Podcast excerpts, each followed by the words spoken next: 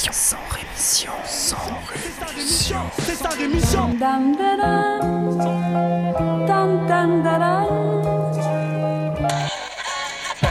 de mon sang rémission. Des médias en masse, leur discours fout des audits. Tu parles du bruit et des odeurs, les plus polis parlent d'exotiques. Équipe d'acharnés sans rémission, pourquoi on se calmerait?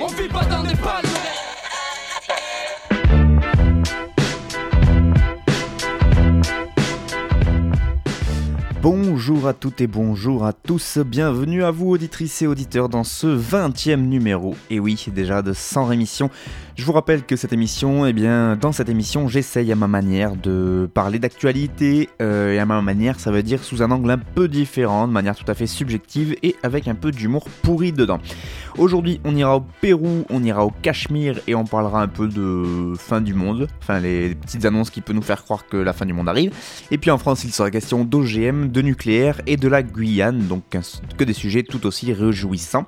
Mais avant de parler de ces sujets fort intéressants, il y en a plein d'autres dont je ne parlerai pas parce que je n'aurai pas le temps ou parce que j'en avais pas du tout envie. Donc aujourd'hui par exemple, pas un mot toujours et encore sur les gilets jaunes, et donc pas un mot non plus sur les députés européens qui ont condamné jeudi dernier l'usage disproportionné de la force par la police dans les manifestations. Une résolution européenne largement inspirée par le débat français sur le recours aux lanceurs de balles de défense au cours des manifestations des Gilets jaunes. Rien dans ce sans rémission non plus sur Luigi Ventura, un homme de 74 ans qui est représentant du pape en France et qui est visé depuis le 24 janvier, a-t-on appris il y a pas longtemps, euh, par une enquête pour agression sexuelle. Un jeune cadre municipal de la ville de Paris s'est en effet plaint d'attouchements répétés de la part du prélat italien lors de la cérémonie des vœux à l'hôtel de ville de Paris le 17 janvier dernier. Des faits qui se seraient produits en plus devant plusieurs témoins. L'enquête a été confiée à la police judiciaire. Je ne vous parlerai pas non plus de EDF Électricité de France et donc l'Elysée qui a fait savoir jeudi dernier qu'Emmanuel Macron allait soutenir le renouvellement de Jean-Bernard Lévy à la tête de EDF. Autant dire que dans une entreprise détenue à 83,6% par l'État, la reconduction du PDG lors de la prochaine Assemblée Générale en mai ne fait guère de doute. Une décision qui n'est pourtant pas si anodine que ça dans l'histoire de EDF puisque ce sera la première fois depuis la fin des années 80 qu'un dirigeant effectue plus d'un mandat à la tête donc du premier électricien de France. Le second mandat de Jean-Bernard Lévy d'ailleurs promet d'être assez chargé. Déjà le premier c'était pas banal, mais là il devra mettre en œuvre la fermeture concrète des deux réacteurs de Fessenheim qui est prévue pour 2020. Il doit aussi assurer le démarrage de l'EPR de Flamanville. Ça, maintenant ils mettent, ils mettent même plus de date tellement c'est flou. Il lui faudra aussi acter à ce monsieur la fermeture des deux dernières centrales à charbon que possède EDF. Emmanuel Macron l'a promis euh, de fermer ces deux centrales pour 2022. Pas un mot non plus aujourd'hui sur l'affaire Air qui est jugée donc depuis ce lundi. 11 prévenus sont attendus dans le box des accusés du tribunal d'Aix-en-Provence dans le sud de la France pour ce procès qui doit durer 7 semaines pour donc ce trafic de drogue entre la République dominicaine, l'Équateur et la France. En 4 ans, l'enquête a déjà connu de nombreux rebondissements et l'audience qui a débuté donc ce lundi pourrait bien réserver de nouveaux rebondissements encore. Enfin, je ne vous parlerai pas euh, non plus du Premier ministre Édouard Philippe qui a déclaré qu'il allait mettre sur la table un sujet explosif puisqu'il s'est dit favorable à un débat sur la mise en place de contreparties aux aides sociales en France. Il est, je cite, indispensable d'avoir des mécanismes de solidarité pour ceux qui sont dans la difficulté, a précisé le Premier ministre, pour qui, je cite encore, il ne s'agit pas de revenir en arrière, mais il convient selon lui de s'interroger, et je le recite, est-ce que cette solidarité peut s'accompagner de contreparties, d'activités, d'activités d'intérêt général peut-être? Je sais pas vous, mais moi je vous préviens, ça pue un peu du cul tout ça. Sinon, dans le monde, je ne vous dirai rien sur l'incertitude qui perdure en Haïti après les contestations violentes qui ont paralysé le pays ces dix derniers jours. Le 16 février euh, dernier, donc samedi dernier, le Premier ministre haïtien a annoncé quelques mesures économiques, mais cela n'a pas semblé suffire pour apaiser les revendications de la majorité pauvre de la population. Malgré tout, il y a eu un calme relatif ce week-end. Et donc le gouvernement haïtien euh, espère un retour à la normale. Via une note publiée dimanche, le ministère de la Communication haïtien a lui indiqué que les écoles, universités et commerces fonctionneront euh, cette semaine aux heures habituelles alors que tout était fermé la semaine dernière. Donc peut-être un début de retour à la normale. Pas un mot non plus sur le gouvernement yéménite et les rebelles houtistes qui sont parvenus à un accord sur la première phase du redéploiement des combattants en dehors de la ville portuaire de Hodeida C'est en tout cas ce qu'ont annoncé les Nations Unies ce dimanche après deux jours de discussion. Je cite, après des discussions longues mais constructives, les parties sont parvenues à un accord sur la phase 1 du redéploiement mutuel des forces. C'est donc ce qu'écrit l'ONU en précisant cependant qu'aucune date n'a été fixée pour le retrait donc de ces troupes d'Odeïda. Rien sur le pape François, on retourne donc du côté du Vatican qui euh, a réduit à l'état laïque l'ancien cardinal américain Théodore McCarrick qui a 88 ans. Il est accusé d'abus sexuels sur au moins un adolescent il y a plus d'un demi-siècle. Et donc, euh, bah, le pape François euh, a, décidé de, défroquer ce, cet ancien cardinal. C'est ce qu'a fait savoir euh, le Vatican dans un communiqué samedi dernier. Et c'est quand même la première fois dans la longue histoire de l'Église catholique et surtout dans ces longues histoires de scandales sexuels, qu'un cardinal est défroqué donc pour des motifs d'abus sexuels. Une grande première. Je ne vous parlerai pas non plus de la Commission électorale nationale indépendante du Nigeria qui a décidé de repousser d'une semaine les élections générales, c'est-à-dire que les élections présidentielles et les législatives, euh, elles étaient prévues samedi dernier. Et donc elles ont été repoussées d'une semaine. La commission a argumenté de problèmes logistiques à l'issue d'une réunion en urgence dans la nuit de vendredi à samedi, donc la veille des élections. C'est vrai que c'est un peu speed. Le chef de l'État Muhammadu Buhari a appelé les Nigérians au calme après l'annonce surprise donc de ce report de l'élection présidentielle. Près de 84 millions de Nigérians quand même étaient attendus dans les quelques 120 000 bureaux de vote qui devaient ouvrir dès 8h du matin le samedi. Ils doivent élire un nouveau chef d'État ainsi que les 360 députés de la Chambre des représentants et les 109 membres du Sénat. Enfin, rien sur les 729 personnes très précisément qui ont été arrêtées en Turquie, c'était la semaine dernière. Euh, elles sont évidemment soupçonnées de lien avec le prédicateur turc Fethullah Gulen, qui est toujours euh, lui-même accusé par le président Recep Tayyip Erdogan d'avoir fomenté le putsch qui avait été raté au mois de juillet 2016. Bref, une purge de plus en Turquie qui permet encore et toujours à Erdogan de faire place nette dans son pays.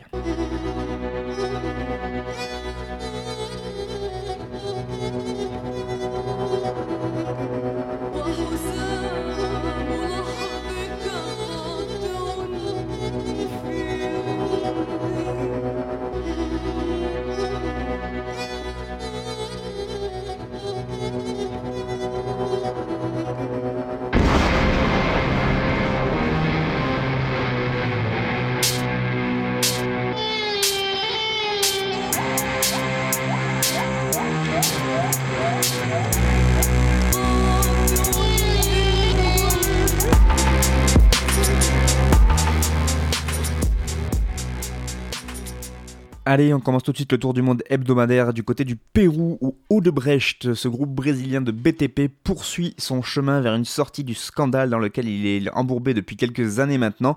Le groupe avait été euh, en effet épinglé dans le cadre de l'enquête Lava Jato pour des pratiques de corruption au Brésil, mais pas seulement. J'en avais déjà parlé pas mal dans les différents sans rémission quand c'était sorti à l'époque. Et donc pas seulement au Brésil, en effet, Odebrecht est également accusé d'avoir payé des dessous de table au Pérou, où les quatre derniers ex-présidents euh, péruviens ont tous été éclaboussés par donc ces, accusations donc de, de, corruption avec le groupe de BTP donc. Et euh, donc ce groupe de BTP Odebrecht a signé au Brésil un accord avec la justice péruvienne. Deux grands volets dans cet accord. Tout d'abord, Odebrecht s'engage à payer quelques 160 millions d'euros au Pérou au titre de réparation civile, une somme qui n'a pas été calculée au hasard, mais sur la base des quatre offres remportées par l'entreprise brésilienne grâce au versement de pots de vin, une somme à laquelle il faut ajouter bien sûr les intérêts. Odebrecht aura 15 ans pour s'acquitter au total. L'accord euh, de plus de 1000 pages établit aussi les bases de la suite de la coopération de l'entreprise avec la justice péruvienne. Le parquet aura désormais un accès sans restriction aux serveurs d'Odebrecht et les collaborateurs du groupe brésilien seront obligés de répondre en qualité de, en qualité de à d'éventuelles convocations devant les juges du Pérou. Mais tout cela ne clôt évidemment pas définitivement le dossier Odebrecht. Des enquêtes ont été ouvertes sur d'autres dossiers que les quatre pour lesquels l'entreprise a reconnu sa culpabilité au Pérou et la justice péruvienne ne peut pas utiliser contre Odebrecht des informations octroyées dans le cadre de la collaboration, mais rien ne l'empêche par contre de poursuivre ses investigations par ses propres moyens, et si de nouvelles pistes apparaissent dans les documents qui seront fournis à la justice, des sanctions financières pourraient encore être renégociées. On continue en parlant de catastrophes climatiques planétaires qui arrivent sans que personne n'ait l'air de s'en émouvoir plus que ça. Enfin, de s'en émouvoir si, ça c'est facile, après d'agir à côté c'est un peu plus compliqué. Près de la moitié des espèces d'insectes qui sont essentielles aux écosystèmes comme aux économies sont en déclin rapide dans le monde entier. C'est en tout cas une étude qui met en garde euh, contre un effondrement catastrophique des milieux naturels La conclusion est claire, à moins que nous ne changions nos façons de produire nos aliments, les insectes auront pris le chemin de l'extinction en quelques décennies, soulignent les auteurs de ce bilan plutôt effrayant, qui est en fait une synthèse de 73 études qui pointent en particulier le rôle de l'agriculture intensive. Aujourd'hui, environ un tiers des espèces sont menacées d'extinction et chaque année, environ 1% supplémentaire s'ajoute à la liste. C'est en tout cas ce qu'ont calculé Francisco Sanchez Bayo et Chris Vishquis des universités de Sydney et du Queensland ce qui équivaut, note-t-il, au plus massif épisode d'extinction depuis la disparition des dinosaures. La proportion d'espèces d'insectes en déclin, soit 41%, est deux fois plus élevée que celle des vertébrés et le, rythme, d'extinction des espèces locales huit fois plus important. Euh, sauf que forcément, bah, ça fait un peu moins de bruit parce que les insectes, euh, c'est un peu moins fun que les pandas, par exemple. Quand on parle de perte de biodiversité, le sort des grands animaux capte en effet plus souvent l'attention, or les insectes sont d'une importance vitale pour tous les écosystèmes planétaires. Un tel événement ne peut pas être ignoré et devrait pousser à agir pour éviter un effondrement qui serait catastrophique des écosystèmes naturels, c'est insistent les scientifiques dans les conclusions donc euh, de ce rapport qui est paru dans la revue Biological Conservation. À l'origine de la perte de ces insectes, donc les chercheurs australiens désignent principalement le, le bouleversement de leur habitat et le recours aux pesticides de synthèse au cœur de l'intensification de l'agriculture dans le monde ces 60 dernières années. Cette étude qui se base notamment euh, sur les cas de l'Europe et des États-Unis où on dispose de suivis les plus réguliers, mais vu que ces facteurs s'appliquent à tous les pays du monde, les insectes ne devraient pas s'en tirer différemment dans les pays tropicaux et les pays en développement, nous disent les auteurs de l'étude.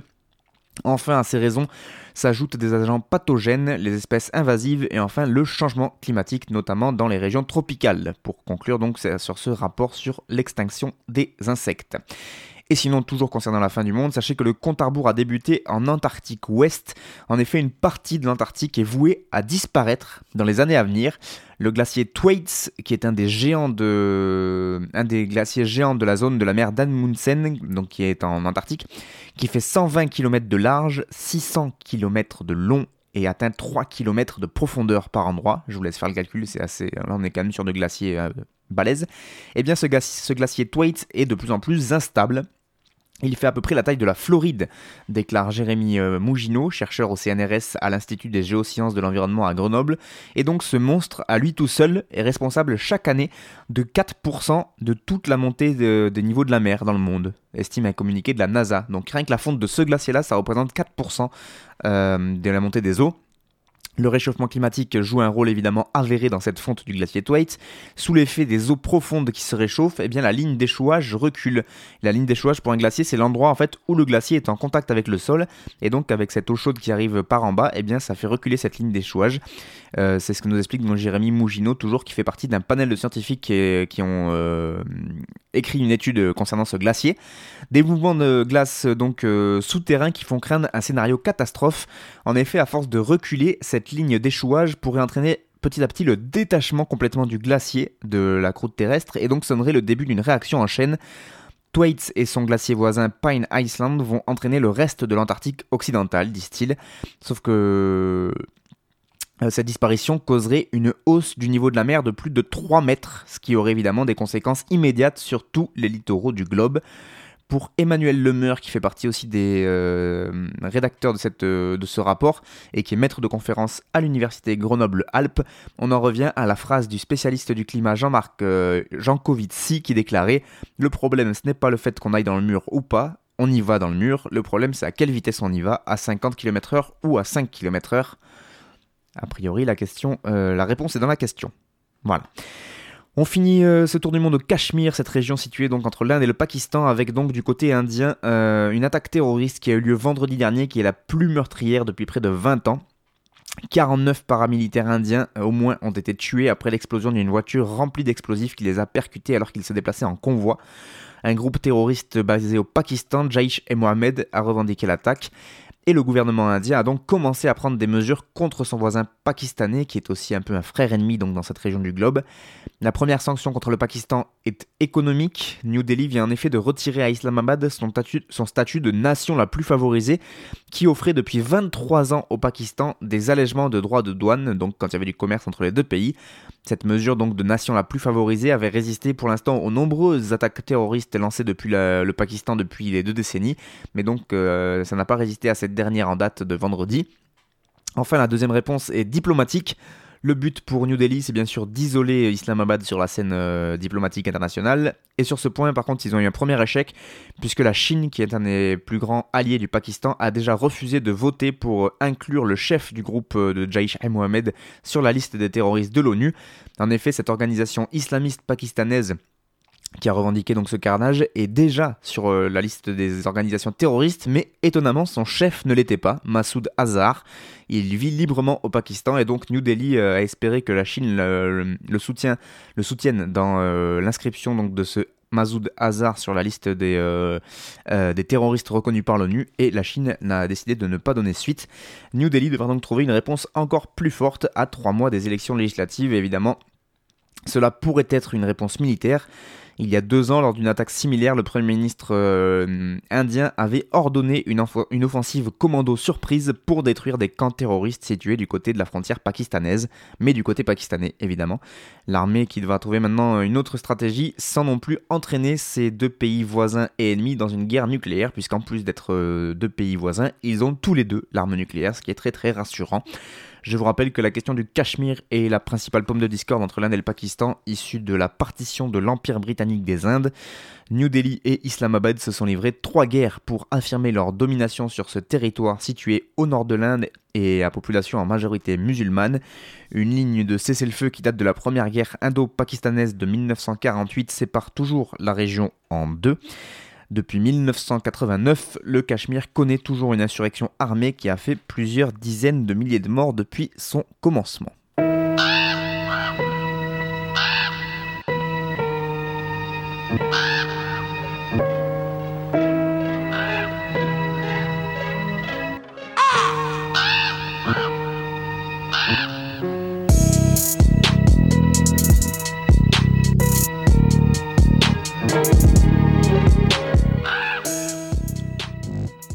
Allez, on commence les informations nationales en restant en France, mais enfin, on reste quand même du côté de l'Inde où on était à l'instant, parce qu'on va parler de nucléaire. En effet, le projet de construire la plus grosse centrale nucléaire au monde à Jaitapur, sur la côte ouest de l'Inde, euh, qui était depuis longtemps en discussion, est désormais engagé dans une étape décisive. C'est ce que nous apprend euh, le réseau Sortir du nucléaire dans un communiqué. EDF a fait une proposition technico-commerciale en décembre dernier à son homologue à son homologue indien, le NPCIL, Nuclear Power Corporation of India Limited. Cette négociation qui vise donc à fixer le prix pour les 6 EPR proposés en précisant le rôle donc des diverses entités impliquées dans le projet de construction, ainsi que les niveaux de responsabilité des deux parties si des accidents devaient se produire à l'avenir les gars prévoient déjà qu'il y a des trucs qui vont se passer à l'avenir. C'est très très rassurant. Bref, le réseau sortir du nucléaire estime qu'il est déplorable que les deux gouvernements impliqués aient choisi de garder le secret le plus total concernant ces négociations cruciales, tout en multipliant les déclarations sur l'imminence de la signature du contrat et du début des travaux de construction. Les antinucléaires continuent leur communiqué en déclarant Nous, groupe de citoyens préoccupés par ce projet, demandons que l'offre faite par EDF au NPCIL soit rendue publique immédiatement étant donné que la sécurité et la vie de millions de personnes sont en jeu ainsi que d'énormes investissements d'argent public, nous exigeons que l'ensemble de la négociation se fasse avec toute la transparence et la responsabilité qu'elle mérite. À la lumière de toutes les inquiétudes que provoque la construction de ces EPR, le réseau de sortir du nucléaire demande aussi que les négociations entre l'Inde et la France sur ce projet de Jaitapur soient suspendues tant qu'une consultation publique ouverte et démocratique n'est pas mise en place pour débattre sur ce sujet, et cela évidemment autant en Inde qu'en France. Dès l'origine du projet, il y a des habitants de Jaitapur, euh, des militants, des écologistes ou encore des experts indépendants qui ont soulevé des questions cruciales auxquelles le gouvernement indien n'a toujours pas pu répondre, voulu répondre, à part en faisant de la répression des voix dissidentes et en allant même jusqu'à tuer certains manifestants. Le réseau Sortir du nucléaire finit son communiqué en déclarant Au vu de ces enjeux, nous réclamons avec force et urgence au gouvernement concerné de mettre fin aux négociations et de renoncer à ce projet suicidaire qui consisterait à implanter la plus grande centrale nucléaire du monde, dont je vous rappelle quand même 6 réacteurs EPR, dans un environnement écologique fragile de la région de Konkan en Inde. Voilà pour cette information. En même temps, ils n'arrivent même pas à finir de Flamanville avant qu'ils puissent en construire 6 en Inde. Ça laisse un peu de temps de lutter. On enchaîne avec une bonne nouvelle quand même, parce qu'il en faut. Alors c'est une bonne nouvelle qui en implique une autre moins bonne, mais bon, hein, vous me connaissez. Euh, avec cette première victoire donc pour les associations de défense de l'environnement du côté de la Guyane, le tribunal administratif de Guyane a en effet annulé la semaine dernière un arrêté préfectoral qui autorisait la société Montagne d'Or à ouvrir des travaux d'exploitation d'or alluvionnaire en Guyane. C'est en marge de son méga projet industriel d'extraction orifère, donc cette annulation ne concerne pas ce projet phare de montagne d'or, c'est-à-dire euh, qui est, j'en ai déjà parlé dans ces infos, c'est le plus important projet de mine d'or à ciel ouvert français à l'étude en Guyane, qui prévoit l'exploitation d'une mine de 2,5 km de long à partir de 2022 au sud de Saint-Laurent-du-Maroni le tout via un procédé de récupération de l'or primaire, c'est-à-dire que c'est de l'or qui est encore fixé dans la roche. Donc ce procédé, c'est par cyanuration en circuit fermé, soi-disant. Et donc cet arrêté, surtout l'annulation de cet arrêté euh, préfectoral euh, concerne un projet plus petit, mais qui est mené par la même société, sur une surface d'un kilomètre carré. Ce sont des travaux miniers, cette fois pour l'exploitation d'or alluvionnaire, donc c'est de l'or déposé par le mouvement de l'eau et c'est situé dans la même concession donc euh, que le préfet de Guyane avait autorisé euh, le 13 décembre 2017.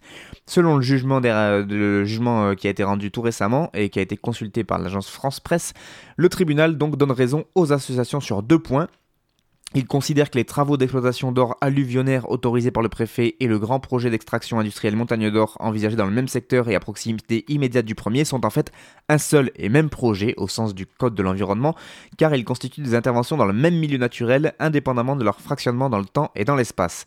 Et alors, du coup, dès lors, l'étude d'impact pour le projet d'exploitation d'or alluvionnaire se devait de prendre en compte aussi le gros projet industriel qui y a juste à côté.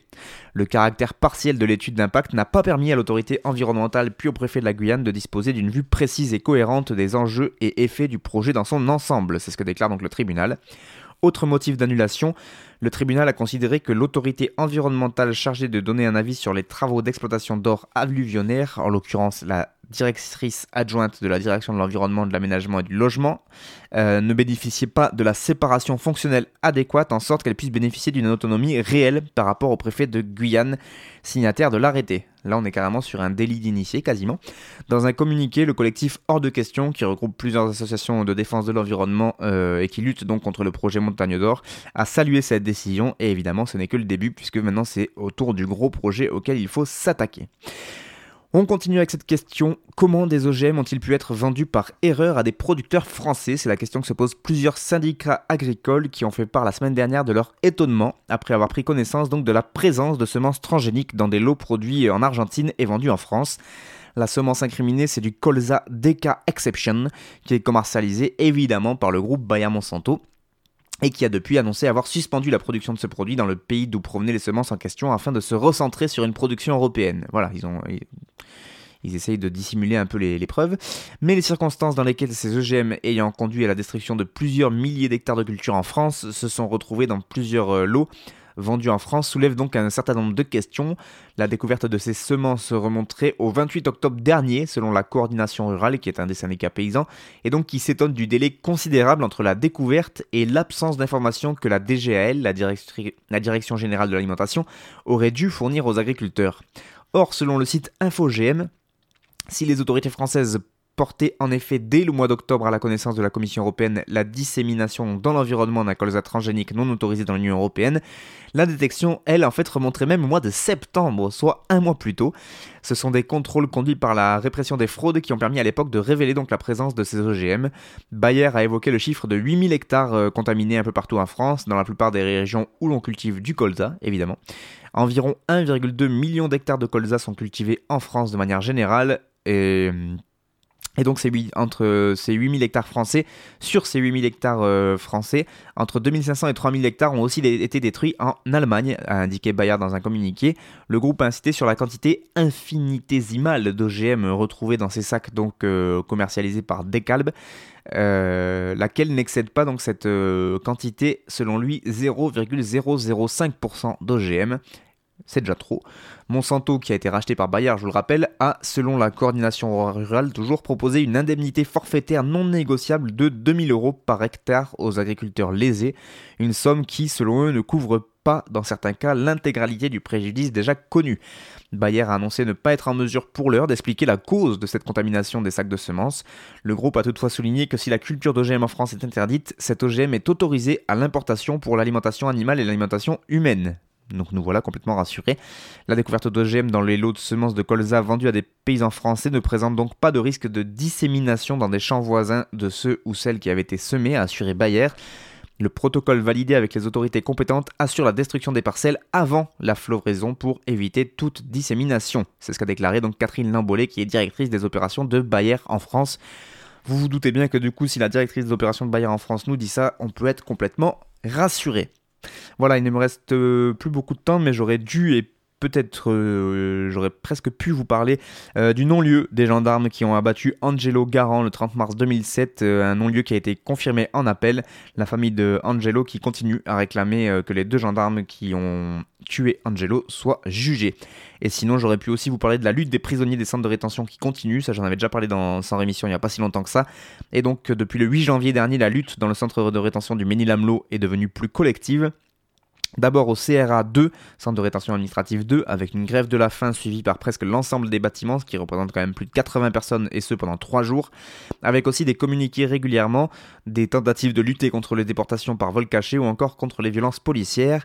Du côté du CRA 3, il y a eu aussi des grèves de la faim et des communiqués, et donc depuis le 8 janvier, c'est au moins 4 manifs parleurs sauvages qui ont eu lieu devant ou derrière le centre de rétention administrative du. Ménil-Amelot, pardon. Il y a encore eu un communiqué tout récemment des prisonniers, donc euh, euh, le 8 février dernier, que je vous encourage fortement à aller lire.